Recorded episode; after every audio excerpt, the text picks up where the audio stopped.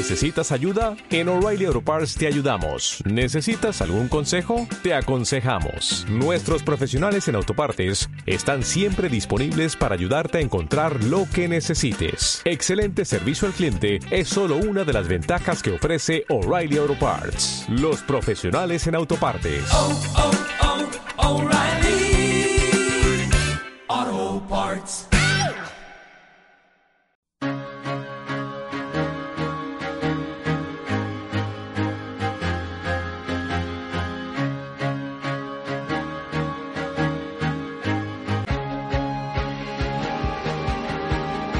Bienvenidos a Radio San Seguridad de Vallalta, programa Liderazgo y Estrategia.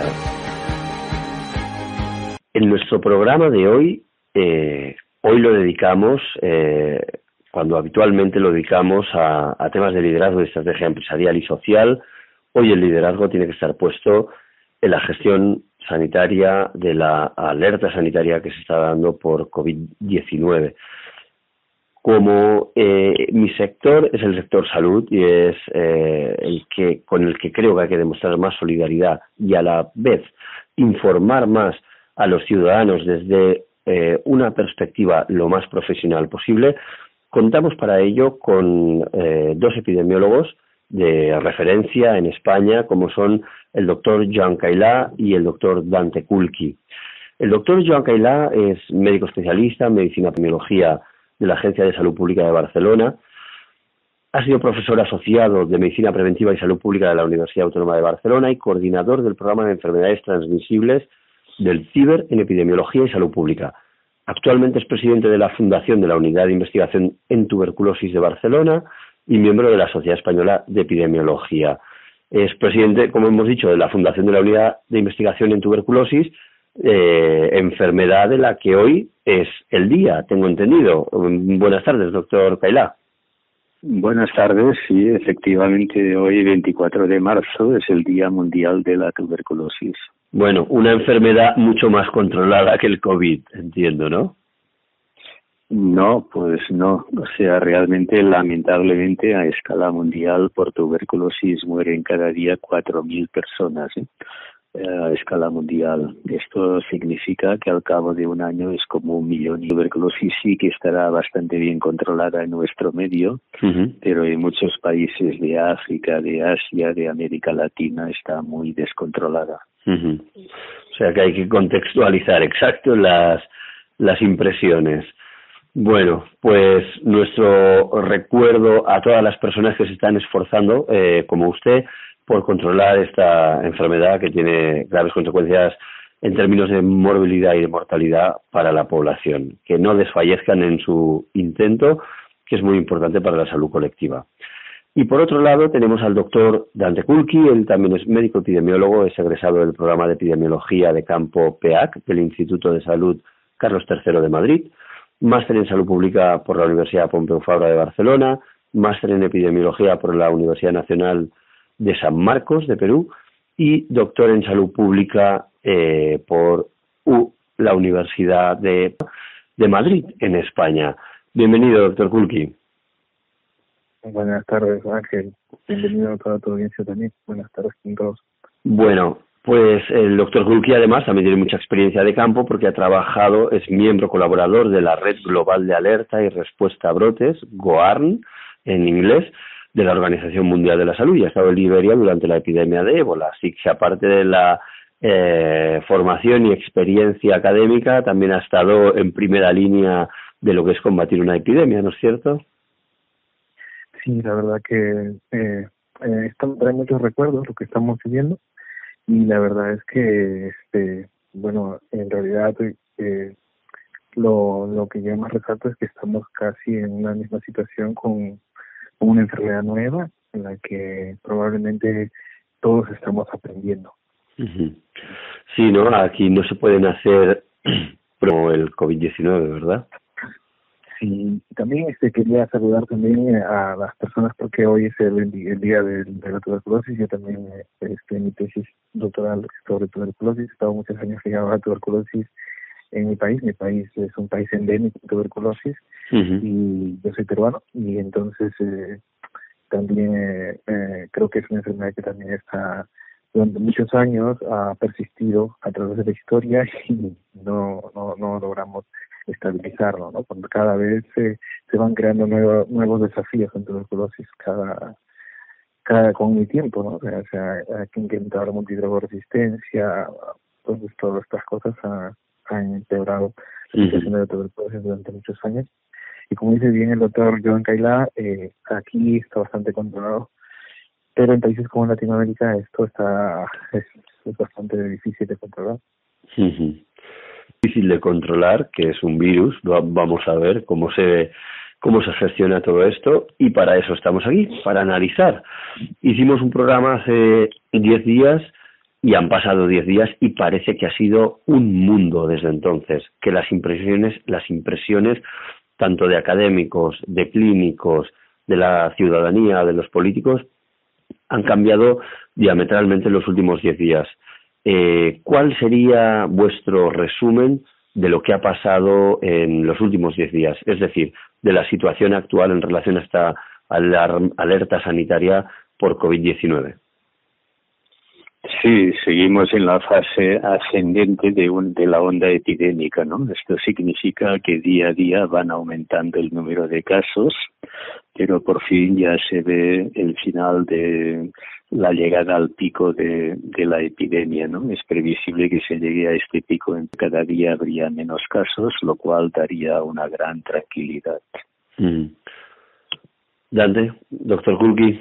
yo, yo creo que este sí se está, se está notando el, el, incremento de casos ¿no? en esta, esta curva ascendente y, y bueno y, lo, y se está observando sobre todo en los servicios de salud no o sea hay un incremento y lo que está es probando un poco el temple también de los profesionales de la salud en este momento para ver si estamos preparados y estamos respondiendo adecuadamente a la necesidad que se está produciendo con el incremento de casos, ¿no? sobre todo controlar los casos graves, que es este, creo que es el desafío que se presenta en este momento, ¿no? Todos sabíamos que se iba a incrementar el número de casos, pero eh, cuesta trabajo enfrentar eh, sobre todo los casos graves y, poder eh, llegar a que este el proceso más agudo, ¿no?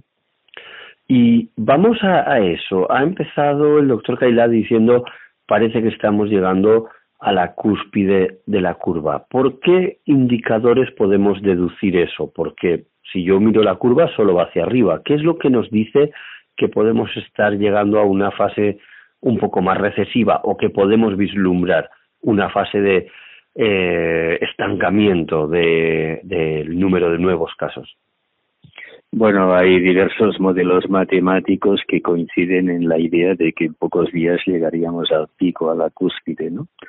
Ah, esto se basa en cómo la forma de la curva al inicio, después en estudiar el, la trans, bueno, el RO que se llama, que es la tasa de reproductividad. O sea, esto significa pues que se va analizando cada caso, cada caso, cuántos casos secundarios hubo descontrol, se conocía poco, etcétera, pues bueno, cada paciente identificaba por término medio, infectaba por término medio a tres, cuatro personas o más, ¿no? O sea, una cifra muy alta. Esto con las medidas que se han tomado que se han llevado a cabo, por ejemplo, con la con el confinamiento, etcétera, pues bueno, se ha ido reduciendo y hay que conseguir que cada paciente pues genere como mucho un paciente idealmente cero, menos de uno de promedio, y si cada paciente de promedio genera menos de uno, esto significa que la curva pues irá bajando hasta llegar a cero. ¿no? En el momento que se consiga a escala mundial incluso que cada paciente no infecte a nadie, pues bueno, entonces ya se acaba, se acabaría la enfermedad como pasó con el SARS. Aquí recuerdo, creo que el primer caso que se dio en España fue el paciente de La Gomera, que se declaró el 31 de enero, y solo en los meses de febrero y marzo, esto ha pasado, lo digo por hacer un poco de memoria de las cifras, eh, a los 3.000, eh, ahora llevamos, eh, de, llevamos 2.800 muertos y 39.676 contagiados. El último día solo 489 muertos. Eh, en Madrid acaban de habilitar el, Palacio de Hielo para actuar como depósito de cadáveres por el elevado número de cadáveres que no pueden desalojar eh, los servicios funerarios. ¿Diríamos que todavía podemos ir a peor? Ah, bueno, yo pienso que en todo caso los próximos dos, tres, cuatro, quizá más días, pero no muchos más, ¿no?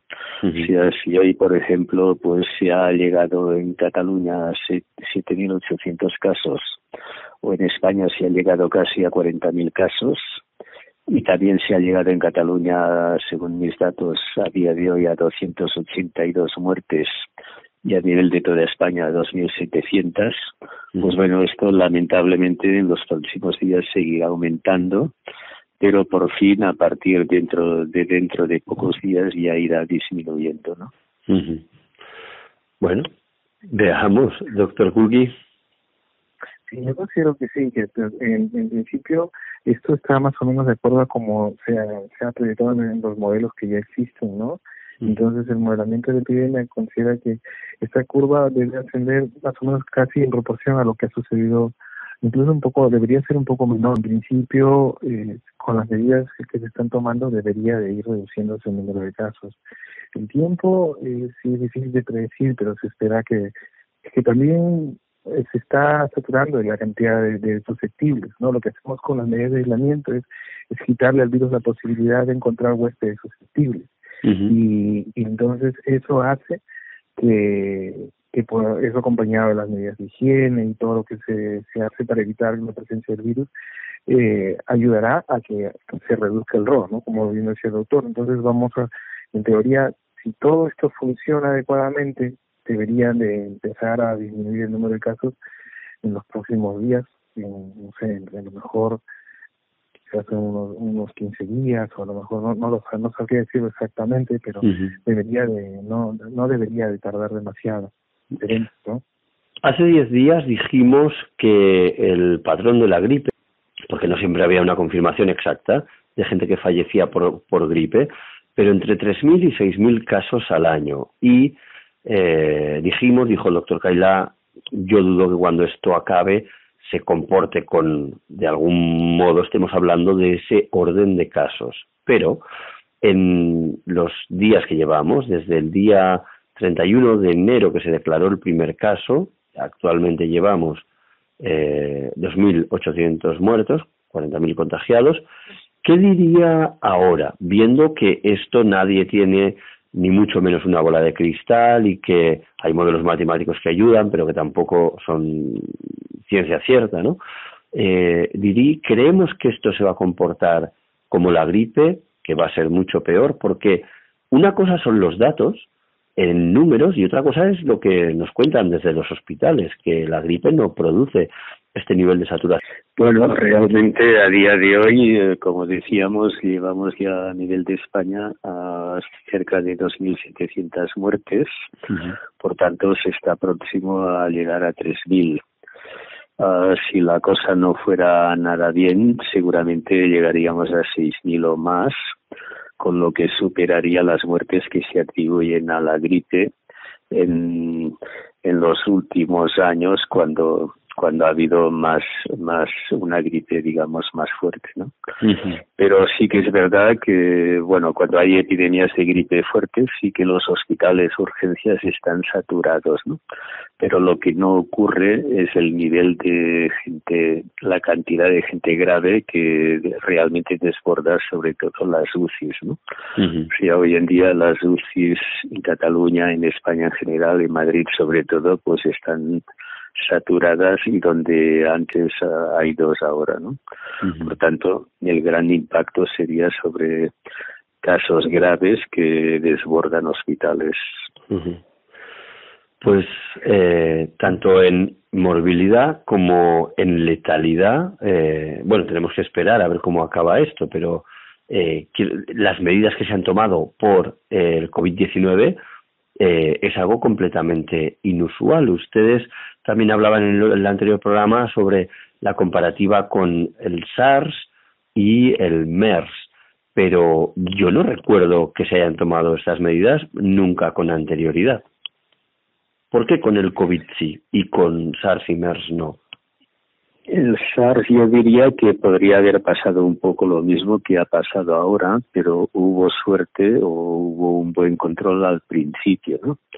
SARS se originó también en una provincia china, pero ser bastante bien controlado. ¿no? Entonces, bueno, se hizo también un seguimiento y se consiguió, por ejemplo, que el SARS no llegara a España. Ya, ¿no? se, se afectaron mucho muchas personas en China, en algún otro país, pero bueno, realmente se aislaron rápidamente, se identificaron y aislaron rápidamente los, los casos y se revisaron los contactos.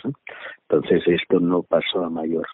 En cambio ahora lo que ha pasado es que en China cuando se dieron cuenta del problema realmente ya había mucha gente afectada, ¿no? Es lo que decíamos, eh, cuando tienes un pequeño fuego lo puedes apagar fácilmente con agua. Si no lo haces y el fuego progresa, pues bueno, ya se convierte en un gran incendio que, bueno, es imposible apagarlo rápidamente. Entonces, bueno, esto ha pasado en China, y se ha repetido en Italia, ¿no? En Italia, en norte de casos, y en España, en la región, en la comunidad autónoma de Madrid, habría pasado lo mismo.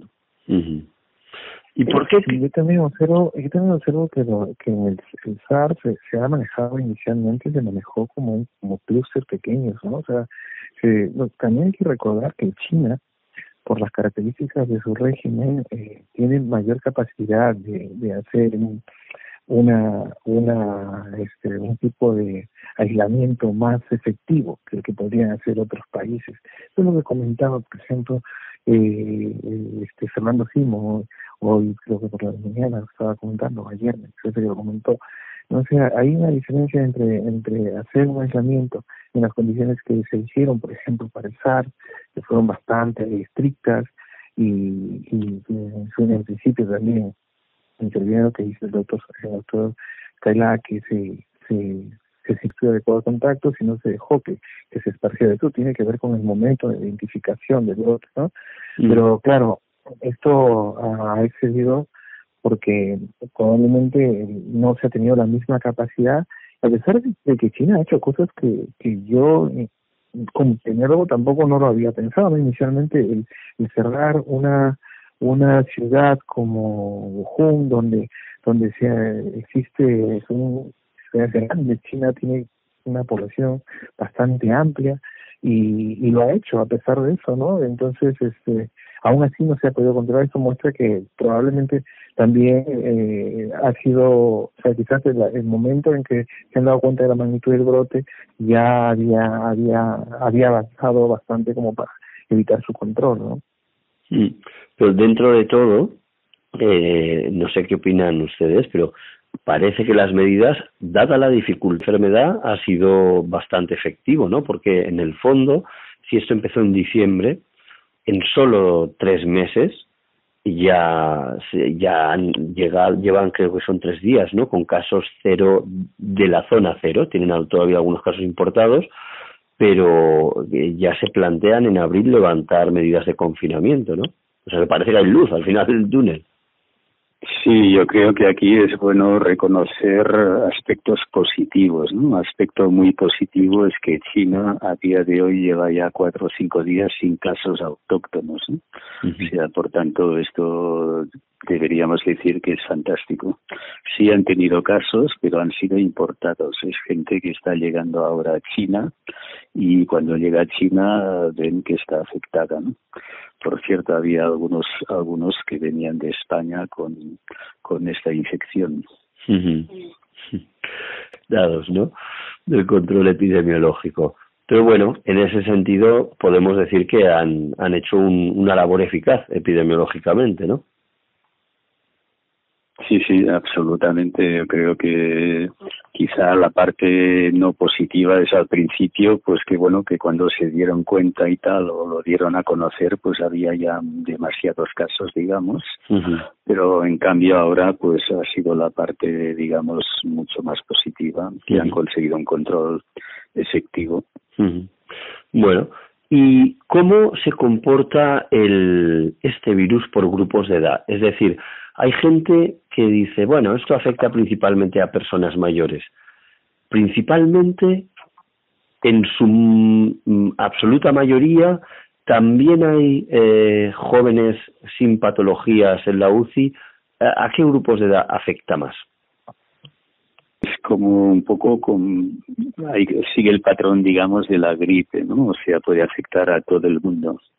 Lo que pasa lo que pasa realmente es que la gente muy mayor pues tiene una letalidad mucho más alta no como pasa en las neumonías por ejemplo normalmente en las neumonías conforme aumenta la edad aumenta la letalidad no entonces, en esta infección nueva, en el COVID, se ha visto que los que tienen 80 o más años tienen una letalidad en España del 17%. ¿no?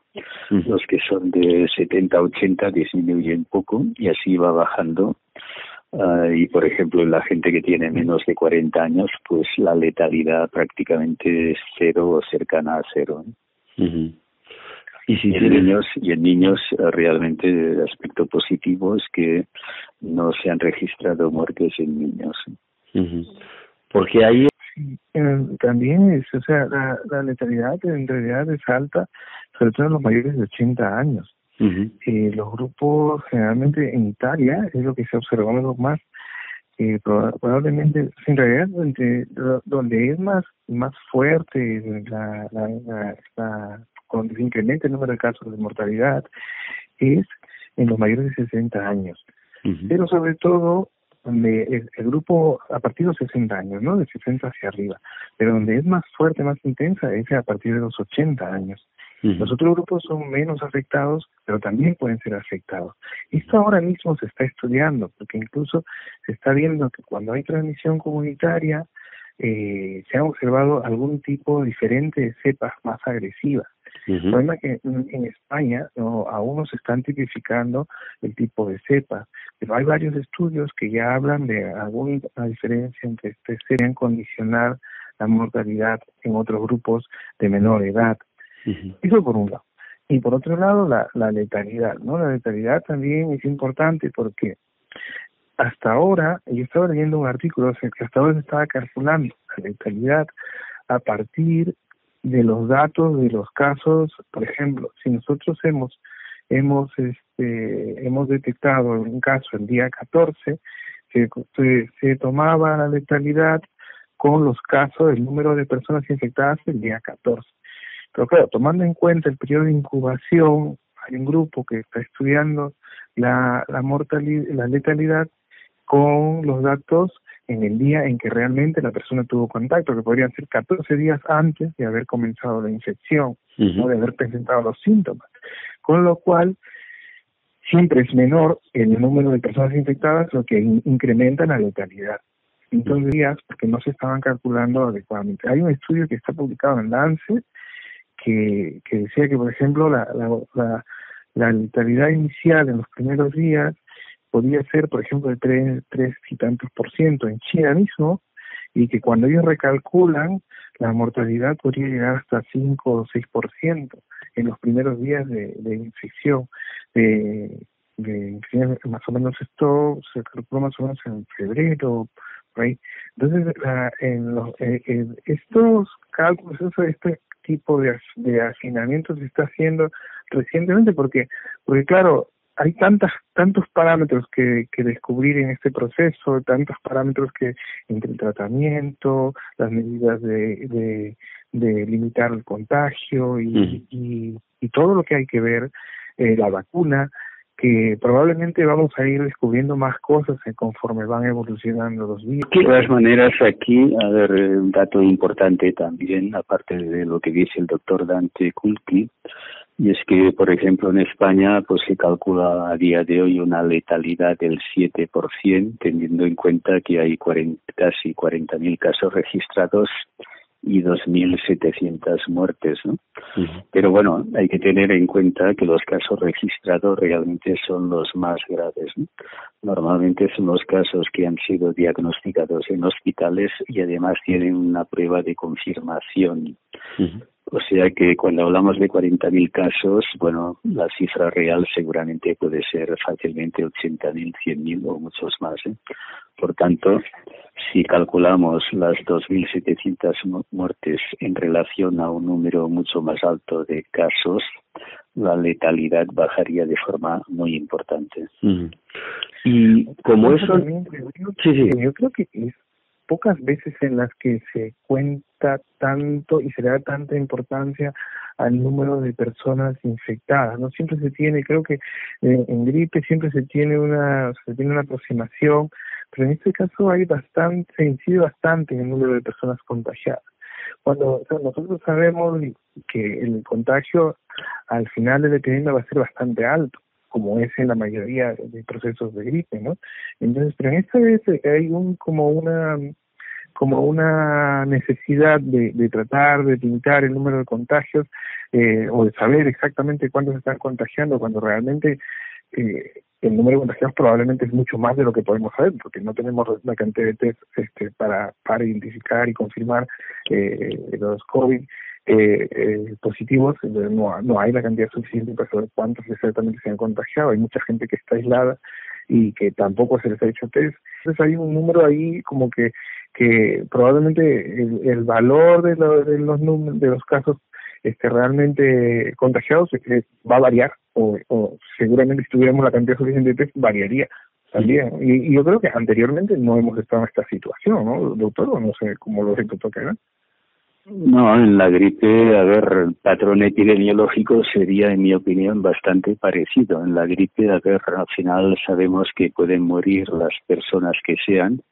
pero se calcula por estimaciones que se hacen a partir de médicos centinelas, etcétera, que una epidemia de gripe cada invierno en Cataluña puede afectar, por ejemplo, a 700.000 personas fácilmente. Entonces, la infección del COVID, pues, uh, de, también podría afectar a un número muy importante de personas. Esto seguro que es así. Lo que faltaría saber o 500.000 o 700.000 o las que sean, ¿no? Pero en todo caso es un número muy alto que si solo generan a día de hoy al menos 2.700 muertes, pues hace que la letalidad que se dice de entrada con las cifras disponibles del 7% se reduzca mucho y al final la letalidad seguramente sería superior a la, de la gripe, pero quizá no mucho más. Mm. Y hablando de cifras objetivas, porque lo del total de casos, efectivamente hay muchas cosas que pasan por el radar, la gente que va a urgencias con síntomas, pero hay otras personas que tienen algunos síntomas o que no van a urgencias o que simplemente desde el call center de orientación médica telefónica le dijeron pues quedes en casa y tomes un paracetamol y así pasó y, y es difícil ¿no? de tener una estimación clara sobre los contagios. Claro, es de las muertes. A mí hay un dato que me, que me llama mucho la atención, que es el bajo número de fallecidos de Alemania. ¿Cómo se puede explicar esto? Un país que tiene 32.000 contagiados confirmados y solo, o sea, un número bastante parecido al de contagiados de españoles, que son 39.000.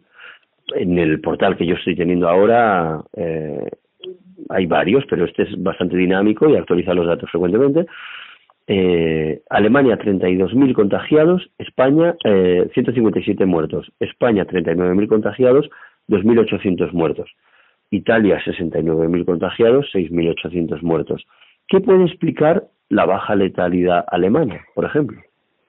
Bueno, hoy realmente lo hemos discutido incluso con un médico alemán con el que colaboramos con temas diversos y bueno, ah, realmente ellos han hecho de entrada muchos, bueno, cuando han encontrado positivos, han sido estrictos en, aislar a los pacientes y, y en estudiar los contactos.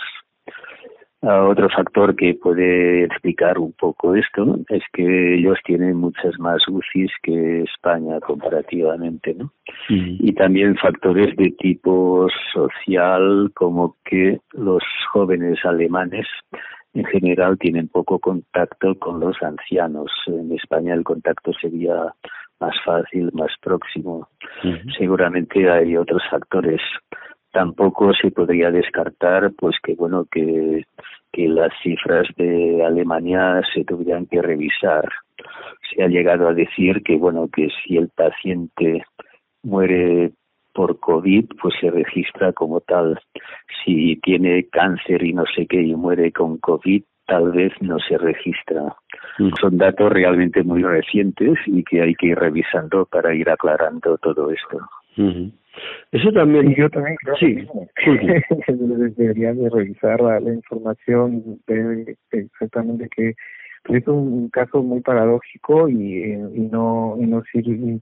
normalmente las epidemias siempre cambian, ¿no? En, en cada país, pero pero claro, tiene que ver mucho con el sistema de respuesta, claro, pero es bastante sorprendente también que, que haya tan baja mortalidad y de cara a Estados Unidos que, claro, los del hemisferio americano, como que esto giró en el sentido por la fuerza de Coriolis, fue el viento trayéndolo hacia aquí, vino de, de, de, este a oeste, ¿no? Empieza por China, llega a Europa, eh, en Estados Unidos tienen, han tenido como un poco más de tiempo para prepararse y ver que Europa tuvo que tomar y hacer medidas, ¿no? En estos países autollamados del bienestar, eh, vez y por tanto han tenido tiempo para prepararse. Ellos ahora, en una población de 300 millones, tienen 52.000 contagiados y 684 fallecidos.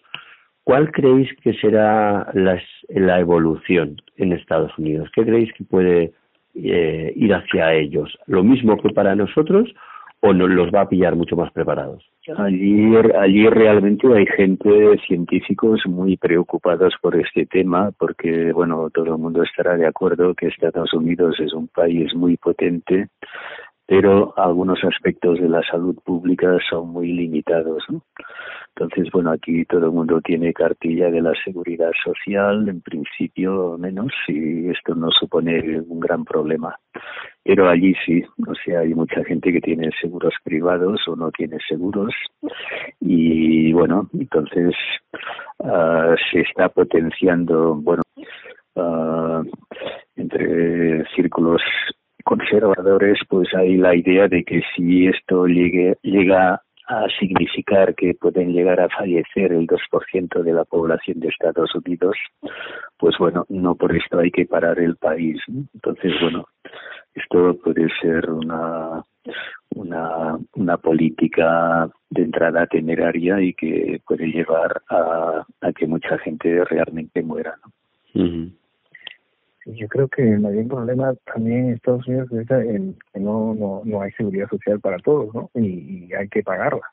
El tratamiento ya en principio es caro, no me puedo imaginar si solamente tener un esguince, tener una, una nebulización en Estados Unidos, los seguros son carísimos, eh, una cirugía puede llegar a costar muchísimos miles de dólares eh, imagínate el uso de un respirador, porque es un sistema privado y no sé si mis compañeros de seguro están, o sea, aquí ya se mueven otros factores que podrían, que a pesar de ser un país que tiene la capacidad para responder a un, o sea, digamos desde el punto de vista científico y desde el punto de vista económico, pero el sistema de salud que tiene es preocupante eh, para, para evitar la mortalidad de la gente más necesitada, que ya hay problemas con pacientes con cáncer desde hace muchos años. Y ahora con todo esto es, preocupante. yo lanzo una cifra para que nuestra audiencia se haga una idea. Un parto eutófico, o sea, normal, sin cesárea, si una persona no tiene seguro y tiene que pagarlo, tiene que ir a asistirse y te lo cobran, eh, son unos 50.000 mil dólares. Un parto eutófico, ¿eh? Aquí en España un parto eutófico, mm, no tengo el dato de España, porque nunca lo he preguntar muy por debajo de los 5.000. Uno eutófico. Eh, una no, puede llegar a costar entre 3.000 mil dólares, 3.500 dólares, o sea, una negociación con un tratamiento para un niño eh, con una sin una visita de control. Es caro. Una nebulización, pues ya no me quiero imaginar eh, 12 días de UCI o 15 días de UCI. Es que puede dejarte como a muchos estadounidenses, ¿no? Creo que habían 30 millones de estadounidenses en la bancarrota por el tema sanitario, la deuda que tenían con sus seguros privados, que les ofrecieron asistencia necesaria en algún momento y nunca más pudieron pagarla. O sea que aquí hay esa, esa mezcolanza eterna entre lo social y lo sanitario que al final acaba impactando en ambos lados, ¿no? En lo social y en lo sanitario. Bueno, veremos cómo se comporta Estados Unidos y el sistema, veremos qué dejó la herencia de, los eh, y en esa mayor, en ese Obamacare eh, plan y cómo responde. También veremos que eh, en qué grado se relaciona la capacidad científica de un país con el modelo asistencial, que puede estar relacionado o absolutamente nada relacionado. Los próximos días nos darán la respuesta. Y ahora pasamos, hemos analizado un poco la curva epidemiológica, hemos visto cómo se comporta, a qué edades ataca, eh, la, el número de fallecidos, lo hemos contextualizado. ¿Qué pasa con las medidas de prevención? Hemos visto tantísimos contagios en España y en Italia. Ahora el doctor Caila ha dicho un apunte de los que, que solo puede hacer la gente que sabe mucho, que es esa contextualización social de por qué en Alemania podría ser más, pues porque los jóvenes no tienen tanto tanta relación con los mayores, por ejemplo. Y yo creo mucho que la cultura depende. Es que, ¿por qué creéis que en los contagios? ¿Es que nos tocamos más que los demás? ¿Tenemos una proxemia persona a persona más cercana que los demás? ¿Qué, qué opináis de esto? Bueno, el primer fallo, por decirlo así, sería el retraso, el retraso en identificar el problema. Uh, claro, ya tenía muchos casos, muchos casos que todos iban contagiando y cuando se dieron cuenta, pues ya tenían muchas fuentes de contagio. Yo creo que esto fue determinante. ¿no? Entonces, bueno, uh, en Italia como en España, a diferencia de Alemania, como decíamos, pues bueno, incluso muchos abuelos viven con gente joven, con los hijos, los nietos, etcétera, y si no viven juntos, pues se pueden ver como mínimo el fin de semana, etcétera, de forma fácil, ¿no? Todo esto ha favorecido mucho la situación epidemiológica más mala a día de hoy, al menos, de España y de Italia. Sí, porque tiene que ver también con un factor social, ¿no? Yo creo que la, las características también eh, de, cumplimiento y adherencia a, la, a las medidas de aislamiento también son importantes, ¿no? Porque porque también hay que entender que todo este proceso, como vuelvo a repetir, es un proceso nuevo, donde eh, no hay una persona que tenga un, una, una respuesta para todos los problemas en este momento. Es una epidemia que, que en esta magnitud no se ha dado nunca en el mundo. Probablemente la mala suerte es la, la, el incremento de casos que ha tenido Italia que en, una forma tan tan este abrupta y que no no la que ahora vemos que la respuesta no era adecuada o que ha sido a lo mejor muy muy lenta no en relación a cómo se da el proceso. Pero yo creo que, que sí podría estar en relación un poco con lo, que tú dices también no quizás la, la, de cada país no sí es eso yo creo que con el tiempo se irán haciendo estudios ¿no? y, analizando un poco más esto. Estamos recién, como dice el doctor Gulki, aprendiendo sobre la enfermedad.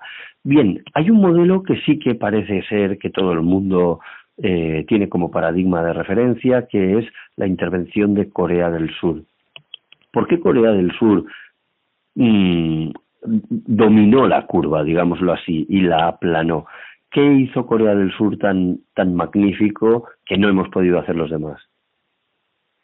Bueno, realmente fueron hábiles en el sentido de que de entrada aplicaron muchos test de forma masiva, uh, aplicaron el test a mucha gente y entonces identificaron rápidamente los casos los casos realmente pues su política era aislarlos y además a partir de los casos revisar a los contactos y además bueno Corea del Sur es un país tecnológicamente muy avanzado y también rápidamente uh, pusieron en marcha aplicaciones apps de teléfono móvil etcétera que permitía a la gente pues uh, registrarse hacer preguntas y el programa informático deducía si la persona podía estar o no infectada y si había posibilidades pues se le citaba ya automáticamente para hacer un test, etcétera. Después se montaron dispositivos móviles para hacer el test en las calles de forma fácil, sin riesgo para el personal sanitario, etcétera. Y todo esto realmente les ha ido muy bien. Ellos no han tenido que hacer el confinamiento que hay en España o en Italia o ahora también en Inglaterra, etcétera, que realmente es económica. Doctor Gulbi. En realidad, en realidad hay tres, este, hay tres modelos entre los que se pueden que se pueden ¿no? que se pueden ver más o menos y estudiar. El modelo eh, chino el modelo de Corea y el modelo bueno, italiano dentro de los que tiene mayor número de casos o pueden presentar mayor número de casos.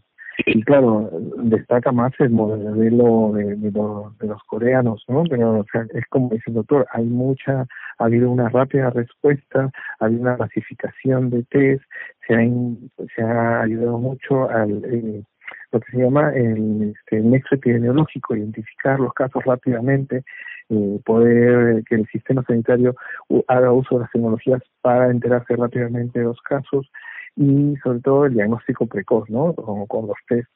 Eh, yo creo que, eh, y también las medidas de salubridad que se han implementado en todos los sitios, ahí ha, habido minimizado que colaboran con la con la con el higiene de toda la comunidad en general para mejorar de esta forma o disminuir la, la transmisión.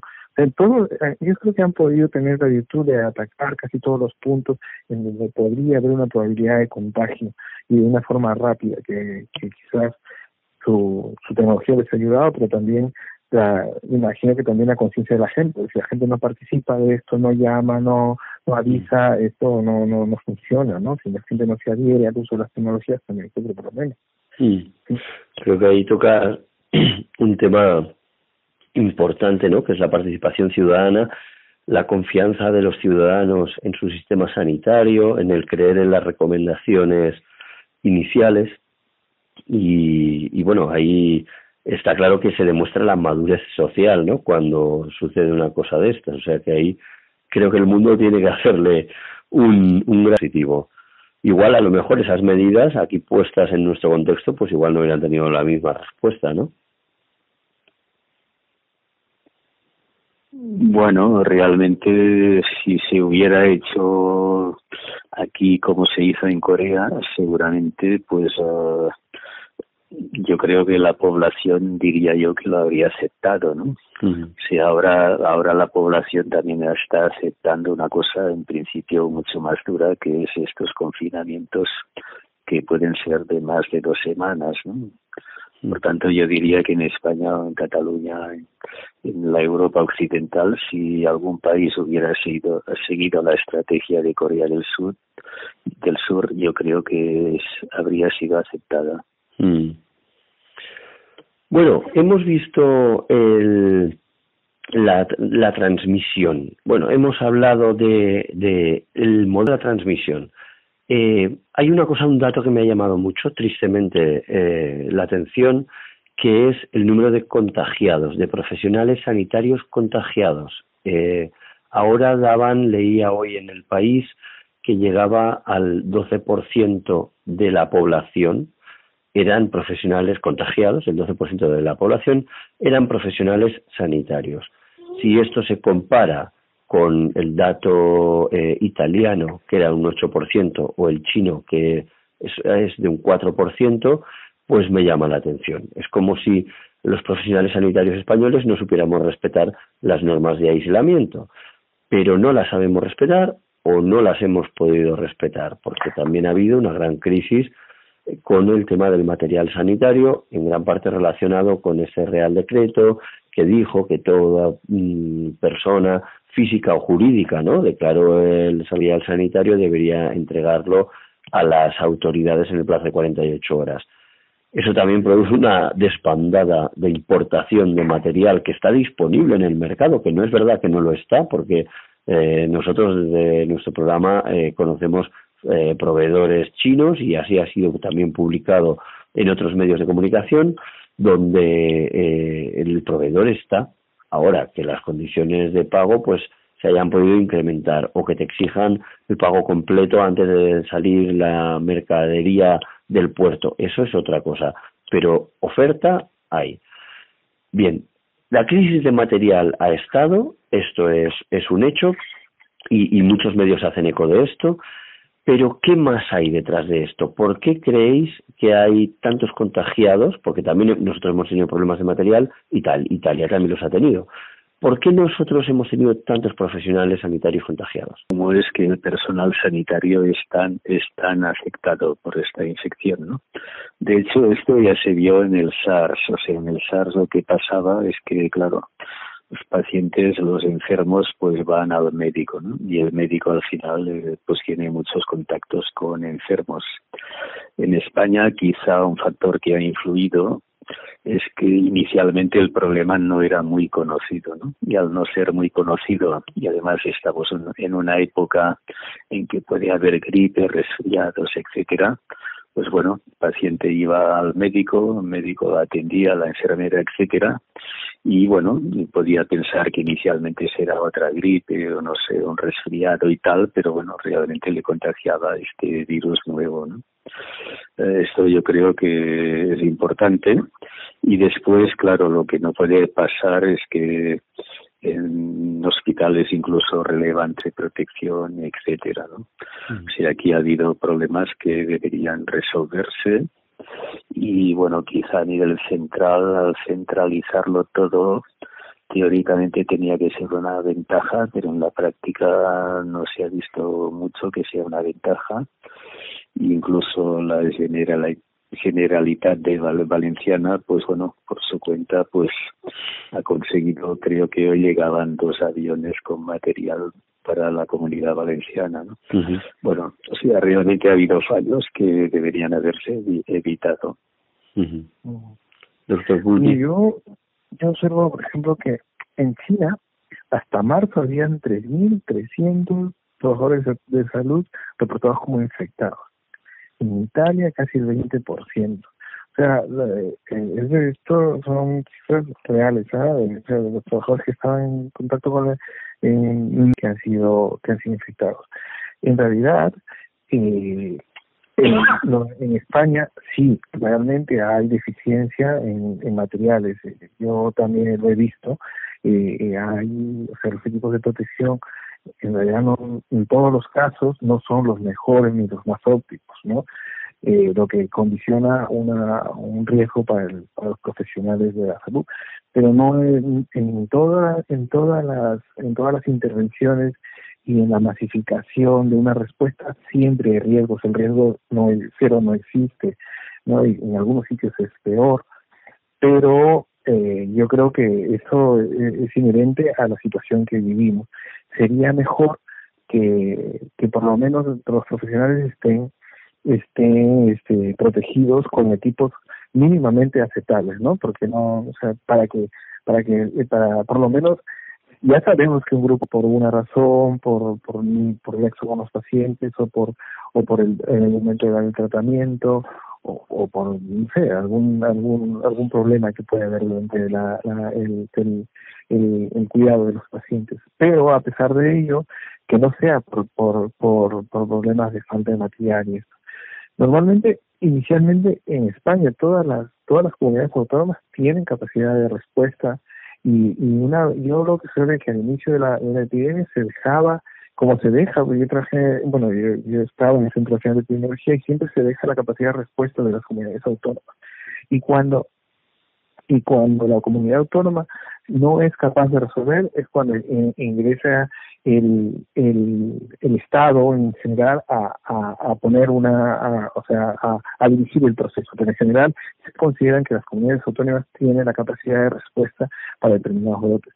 Cuando una se considera que es un que, es un problema de ente nacional y que tiene que trabajar, en este caso, el Centro Nacional de Tecnología o el Centro de Alertas y Respuestas, como el que lo, que trabajaba. Yo creo que en, este manejo que ha habido individualizado también puede ser que haya habido diferentes respuestas en, en, en, este en los procesos de compra de materiales, quizás quizás ha habido ha habido quizás en esto un, problema administrativo en, realidad no lo conozco exactamente pero eso es lo que yo podría pensar para que para que haya tanta tanta escasez. Y por otro lado que también muchos países del mundo ante, ante, esta situación hacen pedidos y solicitudes de, de, los materiales ¿no? que son escasos ya en el mundo. Entonces a lo mejor no solamente es es esto es esta situación en España sino que en muchos países tienen el mismo problema bueno, sí, pero aquí realmente ha sido un poco diferente porque se ha estado de alarma implicado que, bueno, todo lo que decíamos del poder de las autonomías pues quedaba muy limitado y todo dependía del Ministerio de Sanidad. El Ministerio de Sanidad desde hace muchos años pues eh, tiene pocas poco poder porque todo el poder ha sido transferido a las autonomías. Entonces, para dar una respuesta rápida, realmente las autonomías, las que sean en general, pues uh, lo podían dar de forma más rápida. Uh, al centralizarlo en el Ministerio de Sanidad, pues bueno, no tenían la práctica en el día a día de llevar a cabo este tipo de cosas y esto en algunos momentos, en algunos, no digo en todos, ¿eh? sí, pero sí en algunos momentos ha sido una dificultad. Mm.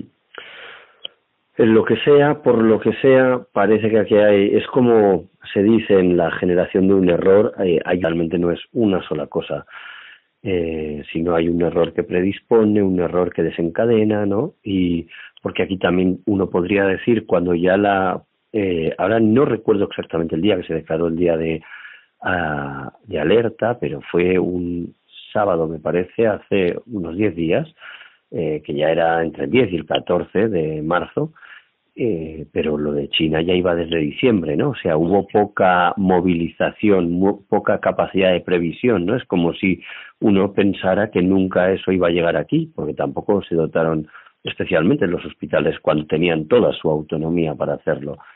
Y, bueno, no, creo que nos cogió imprudentemente sorprendidos.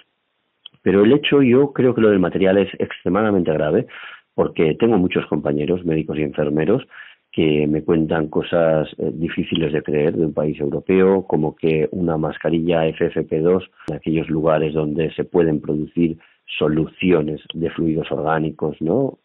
Eh, en las salas de para hacer un lavado broncoalveolar o en las o en las UCIs con los ventiladores. Ya no me refiero a esas, sino las FFP2, las que usa el profesional sanitario para protegerse, eh, donde les indican que tienen que utilizarlas siete veces, en siete turnos, que cuál será el poder filtrante de una, de una mascarilla así, o que protocolos asistenciales de organismos autonómicos dicen que tiene que ir, y yo los he visto, estos protocolos, con bata, mascarilla y guantes, y la bata de quirófano, que si la conocéis es de un papel absolutamente nada impermeable, con lo cual eso y el aislamiento que produce eso y nada viene a ser lo mismo, ¿no? Eh, creo que la situación de materiales es grave. Es grave que se haya limitado la compra de material porque el material estaba ahí. Tampoco que publican y nosotros hemos contactado con fabricantes chinos con plena plena capacidad productiva y comercial y, y, bueno, eso ya será un tema que se dirimirá más adelante. Pero los hospitales también es muy importante entender desde la gestión sanitaria, y esto lo aporto yo, que como en todo en salud, eh, prevenir es más barato, aparte de más ético, ¿eh? más barato que curar, porque un profesional enfermo, o sea, el hecho de que un profesional se cambie siete veces la mascarilla en un turno, cuesta, eh, pues una mascarilla suele costar unos dos dólares, entre dos y tres dólares, está el precio ahora, una FFP2. Pues eso, que, se cambie siete veces la mascarilla en un turno, te puede costar 14 dólares. Imaginad lo que cuesta un profesional enfermo, ¿no? Ya no en términos de baja laboral, de impacto sanitario, eh, como del tratamiento que tendrá que hacer ese profesional también para curarse. Así que, bueno, es, es, es, sorprendente. Pero bueno, pasamos la mano y eh, qué, qué, qué esperanza veis en cuanto a la terapéutica de este, de este problema en cuanto al tratamiento y las líneas de investigación que se están haciendo con vacunas. Bueno, tratamiento hay que tener en cuenta que es una epidemia, una infección nueva que no existía y que la conocemos desde hace muy pocos meses. Entonces, bueno, hay casos que son graves, mortales, como hemos comentado. Entonces, esto sí que ha impulsado mucho la investigación y, de hecho, ahora hay en marcha en muchos países, en, en, Cataluña también, en, en Hospital de Canruti, etcétera, pues bueno, ensayos clínicos, ¿no? Ensayos clínicos que lo que pretenden es ver si el tratamiento A, sea el que sea, es mejor o no que el tratamiento B, por decirlo así, ¿no? Y bueno, esto ya días y esto ayudará a mejorar el tratamiento de estos pacientes. Doctor Pulvi. Bueno, yo en principio lo, lo que he observado de lo que estamos eh, comentando, en realidad lo que se está usando y que se ha visto algún resultado es en el tratamiento de hidroxicloroquina con eh, acitromicina. Sin embargo, no es el único, no es el único protocolo que se está utilizando.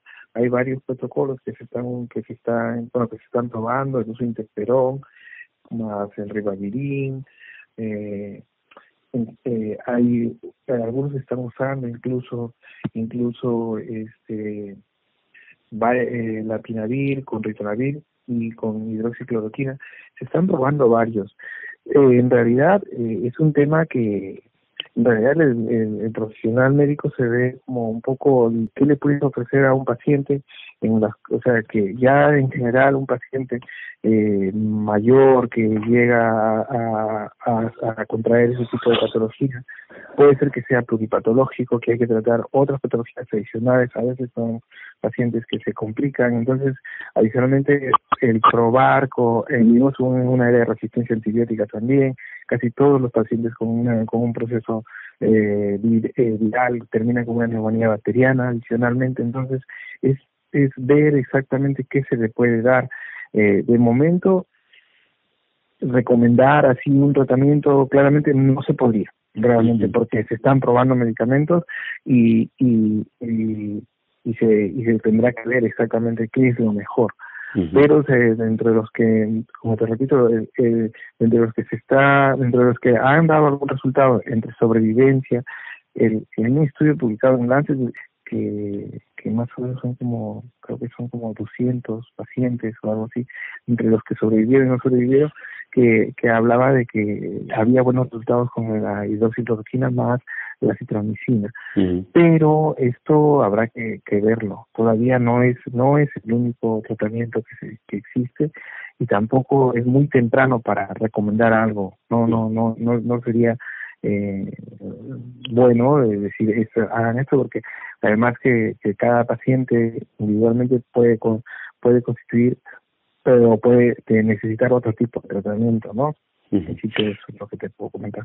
En esto, con lo, de la hidroxocloroquina, sí eh, ha sido sonado porque ha habido un desabastecimiento rápido, ya que se ha empezado a tratar e incorporar en muchos protocolos hospitalarios y personas que la estaban tomando eh, y no con finalidades antimaláricas, la hidroxi antipalúdico, ¿no? Contra la malaria, eh, también se utiliza para otras patologías como el lupus eritematoso sistémico y personas que, son, que tienen esta enfermedad, pues también se han encontrado que han ido a la farmacia a comprarla y no estaba porque ha habido una rotura de stock.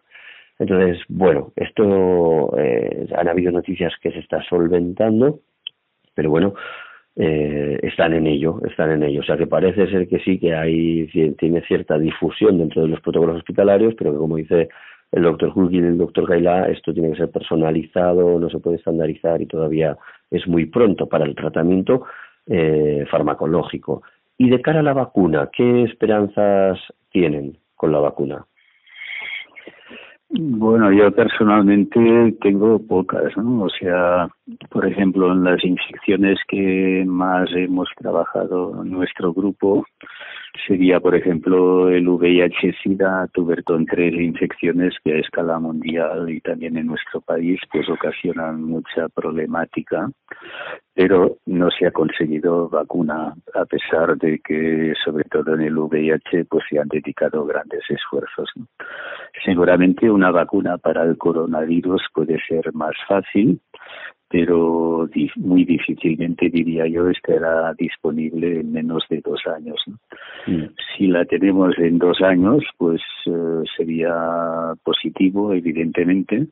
Entonces habría que conseguir que no fuera cara, que fuera accesible para todo el mundo y habría que conseguir buenas coberturas vacunales, ¿no? Porque si tenemos una vacuna muy buena pero solo se la pone el 50% de la población, pues bueno, no ganamos, pero no ganamos mucho.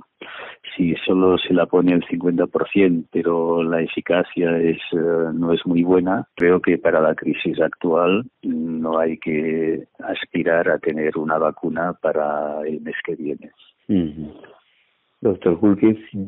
Yo creo que el proceso, esto es lento y adicionalmente también como, como dice bien dice el, el, conseguir altas coberturas y por otro lado los efectos adversos de la vacunación de las vacunaciones masivas. Todo esto todavía creo que faltará algún tiempo. Yo creo que no no no va a ser un proceso rápido. Incluso cuando se se tiene el ébola hubo muchos grupos también que estaban interesados en hacer en encontrar la vacuna y también fue un trabajo arduo lento entonces yo creo que en todos los, en, y, hay enfermedades que en las que no, se encuentra toda la vacuna, yo creo que esto no, no lo veo tan en un horizonte tan cercano. Y ahora ya para acabar, vamos hacia el final. La luz no la hay. Si hubieran de hacer una estimación sobre cuándo se va a acabar este confinamiento, ¿cuándo dirían? Bueno, yo diría que el confinamiento, pues idealmente debería ser como bastante largo, ¿eh? quizá más de un mes incluso. Lo que al final supongo que habrá una decisión política y quizá será influida por el tema económico, ¿no? O sea, puede ser muy difícil mantener un país parado muchos muchas semanas. No lo sé, pero diría que idealmente idealmente debería ser un confinamiento que durase un mes. Bueno. Y que fuera, y sobre todo, cuidado muy importante, que fuera seguido de forma rigurosa, ¿no? Porque, bueno, uh, si, si se dice que el confinamiento es de tres meses, pero resulta que el 50% de la población activo. ¿eh? Mm. Bueno, un mes no son cuatro meses, ¿no? O sea que aún tendremos verano o no. El verano llegará, esto seguro, ¿no? Pero bueno, falta tiempo, esperemos que todo el mundo se pueda ir tranquilamente de vacaciones. Doctor Gulbi.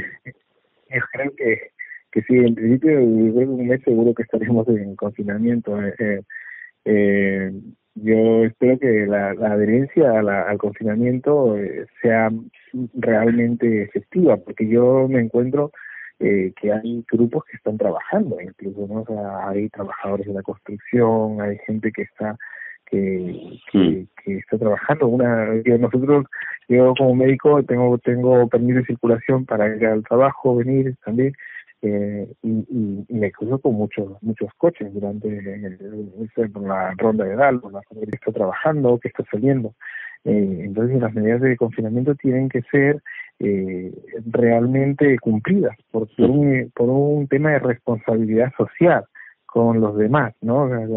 si es cierto, nosotros o hay gente que está menos expuesta, o no tanto, pero menos expuesta, eh, eh, somos vehículos de, de, de transmisión de la infección. Y si no somos conscientes de eso, eh, podemos contagiar a mucha más gente y esto tenemos que tenerlo muy claro, ¿no? O sea que esta infección en las personas mayores es, en este momento lo que se está observando es que realmente son infecciones graves y que realmente causan la muerte. Y, y, en un tiempo no muy no muy largo. Entonces y, con una con una este es una enfermedad penosa. Entonces todo todo esto nos tiene que hacer pensar que un poco por cuidar a las personas mayores y por cuidar a las personas en riesgo, que no, eh, los diabéticos, los, los este, cardiópatas y, otros grupos de personas que son que, que, tienen, que tienen mayor riesgo, tenemos que cumplir con el aislamiento y tenemos que llevarlo eh, como una responsabilidad social para con los demás. Bueno, pues hasta aquí es el análisis de esta semana. Vamos a ver cómo evolucionan los próximos días. Muchas gracias a los dos por atender la llamada de Radio Sánchez de Vallalta y aquí nos quedamos, si nos lo ofrecen, con la oportunidad de repasar eh, el seguimiento epidemiológico de esta grave pandemia de aquí a, a unos días. Eh, muchas gracias por todo y nos oímos en unos días para continuar con el seguimiento. Gracias, muchas gracias a vosotros. Gracias a tu audiencia, Ángel. Gracias a Y pues nos vemos cuando, cuando queráis. Muy bien, pues muchas gracias y estamos en contacto.